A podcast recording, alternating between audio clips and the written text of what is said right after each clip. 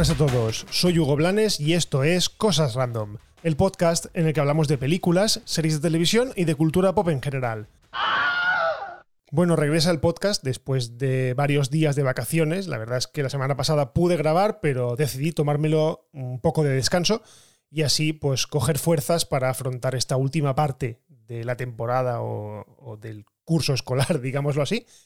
Pero bueno, hoy os traigo bastantes cosas, así que, eh, bueno, lo primero de todo es una cosa que, si queréis que os diga la verdad, empezó cabreándome, pero luego poco a poco he ido leyendo sobre el tema, he ido investigando un poco y la verdad es que no lo veo tan descabellado. Bueno, os pongo en situación. Resulta que Apunt, la televisión autonómica de aquí, de la comunidad valenciana, ha decidido que no va a emitir eh, Dragon Ball, o como conocíamos aquí, Bola de Drag, porque eh, considera que su contenido no se ajusta a los valores que quieren transmitir a la infancia. Bien, yo lo primero que hice cuando leí esta noticia fue cabrearme, como suelo hacer eh, de primeras, ¿vale? Porque enseguida me vino a la mente el tema de la generación de cristal, el tema de no querer que los niños vean cosas que habíamos visto nosotros cuando éramos, digamos, niños o jóvenes, y que mm, actualmente solo es apto para niños las series que tratan a los niños como si fueran subnormales, ¿vale? Esto en este punto sí que no me muevo, ¿vale? Porque sí que es verdad que yo, sobre todo con mi hija, lo he visto, eh, muchas de esas series que se emiten en Disney Channel o que actualmente están disponibles en Disney Plus, también eh, hay series eh, del mismo palo en Netflix, que son series con risas enlatadas, son series muy, muy blancas, muy, muy, digamos, familiares, nada se sale de tono y realmente te dicen hasta cuándo tienes que reírte. realmente en muchos casos a mí me dan bastante vergüenza ajena. Y muchas veces lo he comentado con mi hija, de en plan, es que estas series realmente os tratan como si fueseis retrasados mentales, ¿vale? Son unas series de digestión extremadamente fácil y, lo que os digo, con muchas risas enlatadas para decirte cuándo y cómo reírte. Bien, volviendo a lo del tema de Dragon Ball, de Bola de Drag. Eh, lo que han dicho ha sido que no se ajusta a los valores que quieren transmitir. Bien, eh, dicen que la serie es bastante misógina, eh, trata a las mujeres como objetos, y la verdad es que indagando un poco, indagando un poco en el tema y dejando un poco el mega fan que tengo dentro de mí, aquel que durante años se pasó todas las tardes pegadas al televisor viendo bola de drag, en este caso tanto en TV3 como en Canal Now, en la antigua televisión valenciana, y sí que es verdad que tratan a las mujeres bastante regulín. ¿vale? Empezamos con Bulma, el personaje femenino, digamos, por definición de la serie.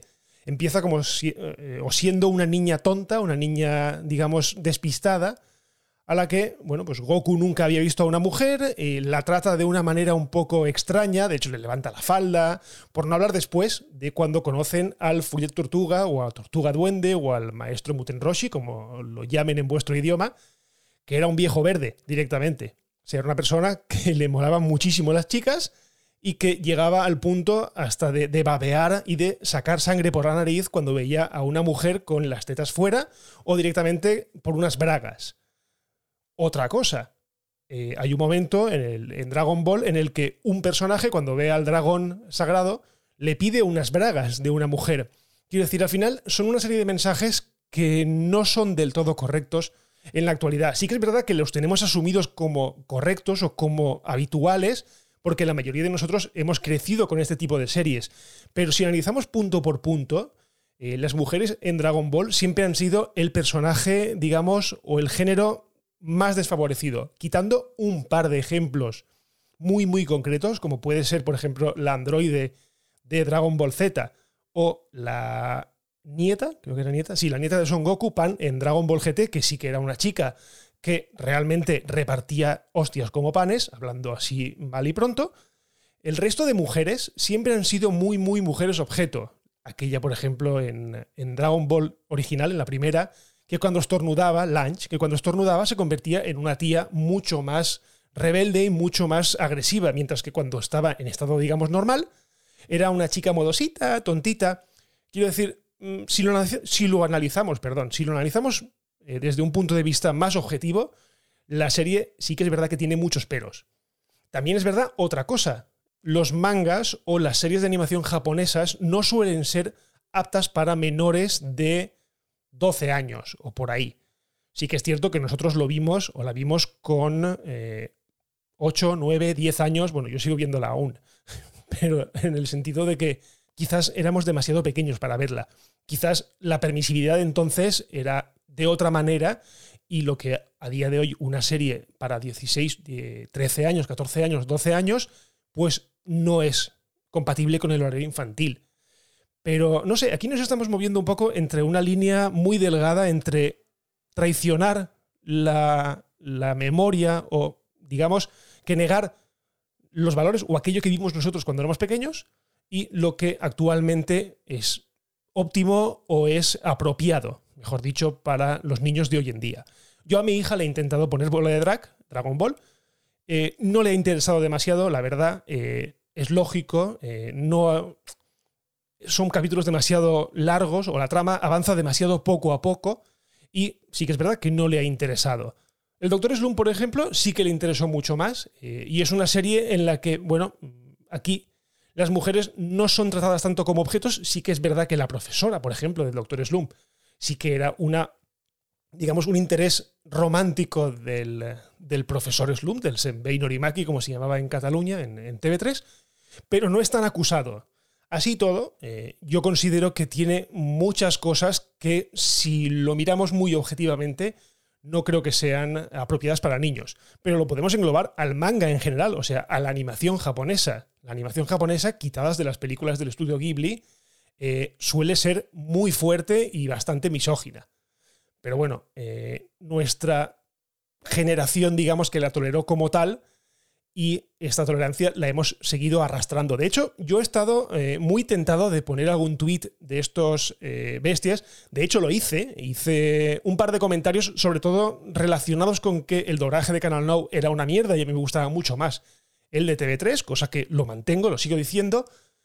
Pero sí que es verdad que durante este periodo de tiempo entre que salió la noticia, yo me cabreé y a partir de ahí fue calmándose la cosa, fui yo investigando un poco y sí que es verdad que es posible que esta serie no sea apta para menores o por lo menos no apta para un horario muy, muy infantil. Así que bueno, lo voy a dejar un poco a vuestra opinión, a ver qué creéis vosotros que, es este tema, cómo veis este tema, cómo veis el hecho de que Dragon Ball o Bola de Drag no sea apta para niños en determinadas eh, regiones de España y en otras creo que sí. Aún así, ya os digo que no es una serie muy de moda últimamente, sí que es verdad que en videojuegos lo está pegando muy muy fuerte, pero lo que es la serie regular, la serie regular no está emitiéndose, yo creo que nadie la está emitiendo a día de hoy. Telecinco intentó emitir Dragon Ball Super, que era como la continuación de Dragon Ball Z, pero yo creo que cayó relegada a la madrugada y a partir de entonces creo que ni siquiera se acabó de emitir. De hecho, yo los últimos episodios los he visto en japonés subtitulados en inglés, o sea que directamente más difícil, imposible.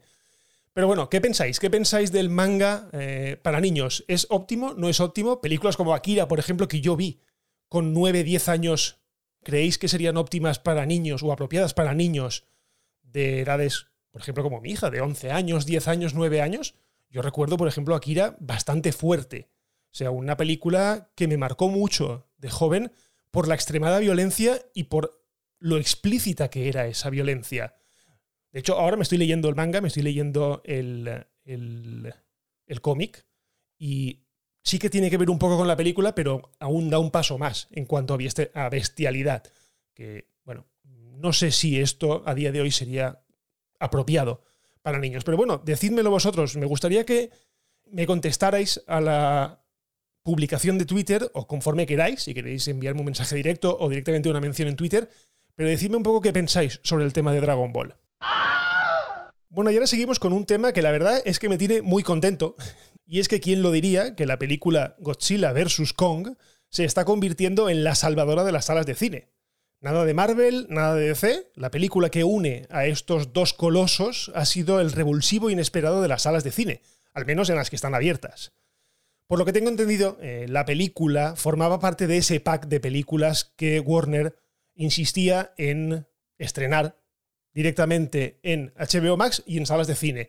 Pero fue Legendary Pictures, la accionista o la, que más, o la productora que más dinero ha metido dentro de la película, la que se negó en redondo y renegoció el contrato con Warner para permitir un estreno eh, unas semanas antes en cine y después ya que pasara a la plataforma de HBO Max. Bueno, la película está siendo un bombazo absoluta, es número uno en taquilla allá donde se ha estrenado, evidentemente, donde hay cines abiertos, pero es que la gente está acudiendo en masa a verla.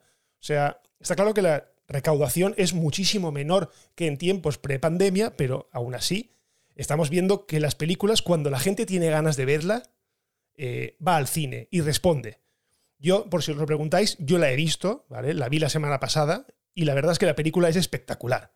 Está claro que Godzilla vs. Kong es una película que cuando le das al play o cuando vas al cine, sabes lo que vas a ver.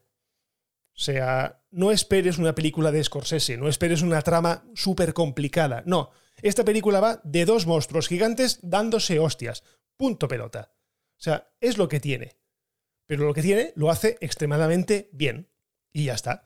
Quien no conozca esta película, eh, la película de Godzilla vs. Kong, esto viene del universo de eh, Warner de los monstruos, ¿vale? Esta manía que tienen todos ahora de crear un universo cinematográfico, pues Warner planteó con las franquicias de Godzilla y de Kong un universo compartido de monstruos, ¿vale? La película empezó, o el universo, perdón, empezó con la película de Godzilla, la de Gareth Edwards, que posteriormente sería el director de Rogue One, la película spin-off de Star Wars. Después siguió con Kong, la isla calavera, que la verdad es que me pareció una de las películas más entretenidas que he visto yo en los últimos tiempos. No es que fuese ninguna maravilla, pero le daba 200.000 vueltas a la película de King Kong de Peter Jackson y por supuesto a la mayoría de películas de entretenimiento de la época. Después seguimos con Godzilla, el rey de los monstruos, que esta sí que es verdad que supuso un poco una bajona. Una bajona porque estas películas tienen una premisa, y es que los protagonistas son los monstruos. ¿Vale? Lo que pasa es que no se pueden pasar durante dos horas enfocando al monstruo, porque directamente, como no hablan, pues sería un rollazo. Entonces, digamos que meten eh, subtramas con humanos que la verdad es que importan bastante poco, pero que ayudan al fluir de la, de la trama. En este caso, en Godzilla, Rey de los Monstruos, esa trama fue demasiado importante y por eso la película pues, se hizo un poco bola. Cuando acabó esta película, Godzilla, Rey de los Monstruos, se anunció el esperado crossover, o sea, la culminación de este universo en una película que enfrentara a los dos grandes monstruos, digamos, más míticos de la historia. A Godzilla, por un lado, el mítico lagarto gigante radioactivo japonés, y a King Kong, que digamos que venía de la cultura occidental. La película lo que os digo es impresionante. O sea, es un desfile de hostias y de batallas increíble. Los humanos, como siempre, no tienen nada en absoluto que hacer. O sea, simplemente eh, ayudan, acompañan la trama, porque, lo que os he dicho antes, los monstruos no hablan y estarían dos, horas directamente pegándose hostias y punto. En este caso, pues acompañan un poco la trama. La verdad es que es un poco irrelevante todo lo que va pasando. Sale esta chica de, de Stranger Things, esta Millie Bobby Brown, que su papel es básicamente testimonial y molesta más que aporta. Pero bueno, sobre todo es espectacularidad, es destrucción, es acción y mucha acción. O sea, ya está. No entraré en el terreno de spoilers por si alguno de vosotros todavía queréis sorprenderos con ella y verla, pero la película tiene una grata sorpresa, además totalmente inesperada al final y la verdad es que para mí ha sido muy bien recibida. Joder, que parece que estoy hablando de una película o una obra maestra del séptimo arte, pero bueno, nada más lejos. Pero hay un tema que esta película lo ha conseguido perfectamente. Y es que a mí me ha entretenido muchísimo. O sea, fuera de aburrirme, esta película me ha tenido pegado al asiento durante las casi dos horas que dura la película. Por lo tanto, mm, yo creo que su objetivo lo ha, ha cumplido. Perdón. Esta película me ha entretenido y yo creo que la doy por válida. Además, después de toda esta disertación sobre si la película es buena o mala, para mí gusto es buena, pero es buena sabiendo lo que es y lo que vas a ver. Hay una cosa que no hay que perder de vista, y es que Godzilla vs. Kong, como os he dicho, es la prueba definitiva de que la gente sí que quiere ir al cine, pese a que la mitad están cerradas o bajo mínimos. Por lo tanto, si yo fuese una de las majors de Hollywood, o sea, Warner, Universal, Disney, yo me estaría ahora mismo replanteando aquello de los estrenos simultáneos como los de Cruella y Black Widow, porque realmente eh, este movimiento demuestra que hay películas que pueden funcionar en el cine, que la gente quiere ir al cine. No como en tiempos prepandemia, evidentemente, no esas recaudaciones tan bestias, porque hay gente que tiene miedo y hay gente que no está dispuesta a ir al cine y que quiere ver las películas en casa, pero las películas sí que pueden funcionar, sí que pueden llegar a ser rentables y por lo tanto yo, si fuera ellos, me replantearía algún tipo de, de estrategia. Bueno, y ahora seguimos con Netflix, porque la plataforma de streaming ha hecho un movimiento que a mí me ha dejado si queréis que os diga la verdad, con el culo torcido. Ha pagado por las dos secuelas de la fantástica Puñales por la espalda la nada despreciable cifra de 470 millones de dólares. Y digo que me sorprende porque estamos hablando de una película que la original, en Ciles, eh, o sea, en las salas, recaudó un pastón. ¿vale? Y fue una de las sorpresas de aquel año. Y claramente esta posibilidad se pierde con las secuelas, ya que se estrenarán directamente en la plataforma. Por supuesto, tanto el director Ryan Johnson como su protagonista principal, Daniel Craig, regresarán en ambas secuelas. Quien ya ha confirmado que no va a estar es la familia protagonista de la primera entrega. Lo ha hecho a través de Jamie Lee Curtis en su Instagram, quien ha confirmado que la familia no regresará para los siguientes casos porque su caso ya está cerrado y no tiene mucho sentido que vuelvan. Tiene su lógica. Pero bueno, este tema lo que ha hecho ha sido volver a traerme a la mente el, el tema de cómo Netflix se financia. ¿De dónde saca el dinero Netflix? ¿Vale? Porque está claro que Netflix tiene una base muy, muy, muy grande de suscriptores que le, le pagan cada mes, pues, sus 12 euros, 15, lo que sea. Pero con todo ese dinero no es suficiente para pagar la barbaridad de dinero que se gasta cada año en producciones propias para, evidentemente, nutrir su catálogo, ya que poco a poco todas las demás productoras o todas las demás empresas cinematográficas están quedándose con sus activos y Netflix poco a poco está perdiendo eh, activos de terceros. Está cada vez quedándose sin películas de otras empresas. Por ejemplo, Iron Man hasta hace cuatro días estaba disponible en, en, Netflix y creo que ya no. Creo que está a punto de desaparecer y aparecer donde le toca, que sería en Disney Plus. Pero bueno, en este caso, ¿de dónde saca el dinero Netflix? Porque hasta donde yo sé, Netflix lo que hace es generar deuda y refinanciar esa deuda para poder ir eh, creando proyectos y más proyectos y más películas y pagando millonadas, como en este caso 470 millones de dólares por dos secuelas. Igualmente los contratos con Shonda Rhimes, por ejemplo, para producir series como los Bridgerton. Y así podía contar cientos y cientos de ejemplos. Y la verdad es que no lo sé. Porque en el caso de, Disney, yo creo que está bastante claro que Netflix, eh, perdón, que Disney puede derivar parte de sus ingresos, parte de los beneficios de su empresa matriz eh, hacia proyectos. Además, tiene el tema del merchandising, tiene el tema de los parques, tiene el tema del ESPN, o sea, de los deportes, de, las retransmisiones deportivas, perdón. Pero en este caso Netflix es solo Netflix, no tiene ninguna fuente de ingresos más allá de sus suscriptores. O sea, no tiene merchandising más allá de cuatro muñequitos de sus eh, series franquicia. Pero ya está, no tiene nada más. Y por contra, se está gastando un dineral increíble en producir contenido propio, sea bueno o malo. Ahí no entraremos porque sí que es verdad que hay para todos los gustos, ¿vale? Es la teoría del bar lleno. Ahí hay de todo y como hay de todo, pues directamente algo me va a gustar. Pero en este caso eh, me preocupa que esa bola al final empiece o acabe haciéndose tan tan grande que Netflix pete por algún sitio, porque además le están pisando, entre comillas, ¿eh? entre comillas, le están pisando los talones, eh, tanto Netflix como, perdón, tanto Disney Plus como HBO Max.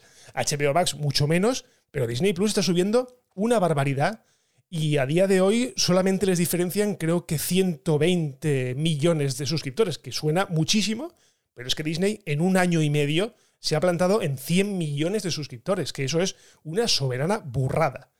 Así que bueno, yo no sé cómo va a quedar esto. Tengo intriga por ver estas dos secuelas, porque a mí la verdad es que Puñales por la espalda me gustó muchísimo. Actualmente creo que está disponible en Amazon Prime.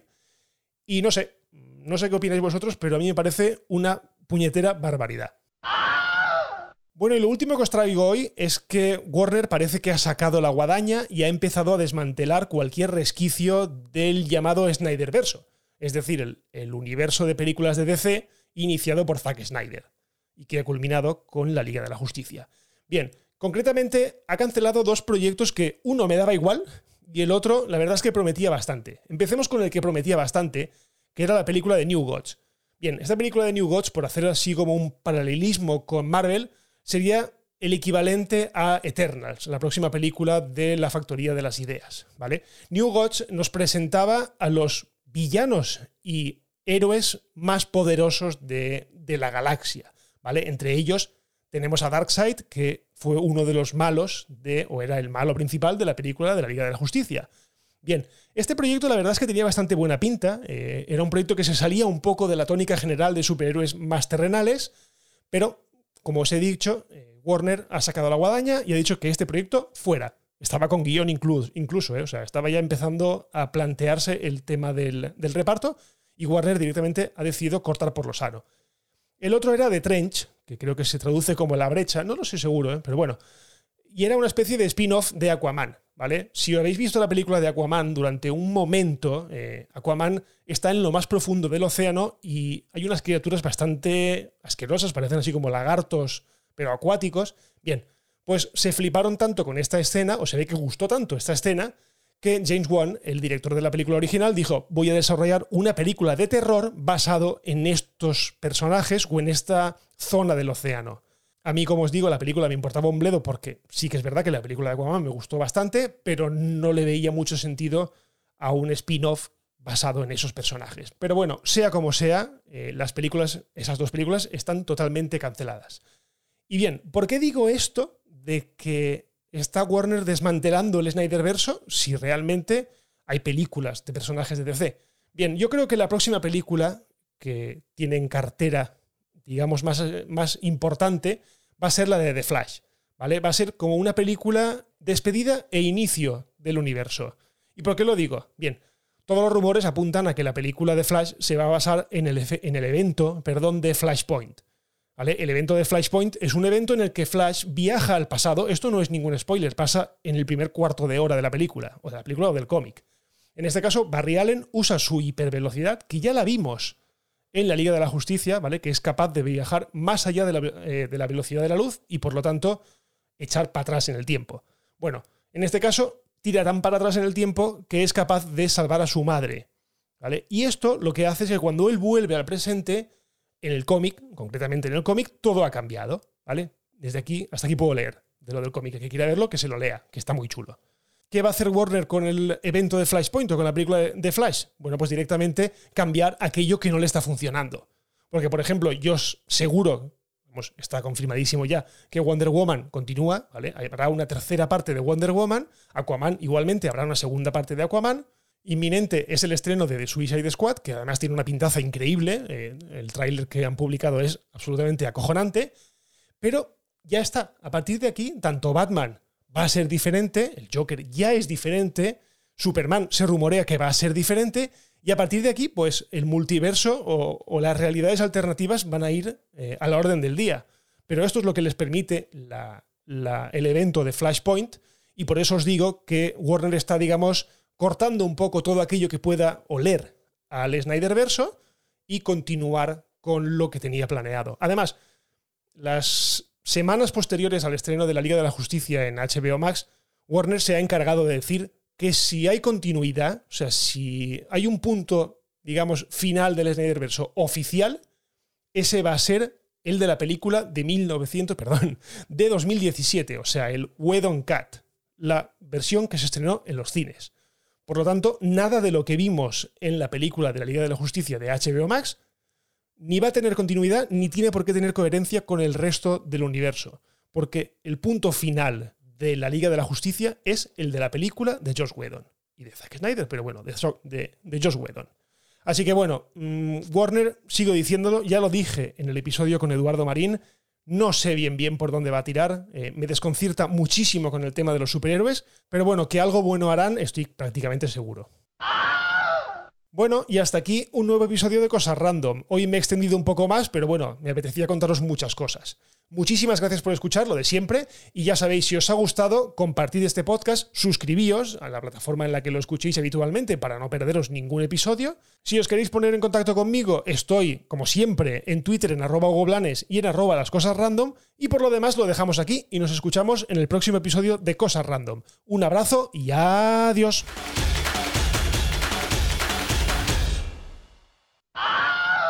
Bye bye, hasta otro ratito, ¿eh?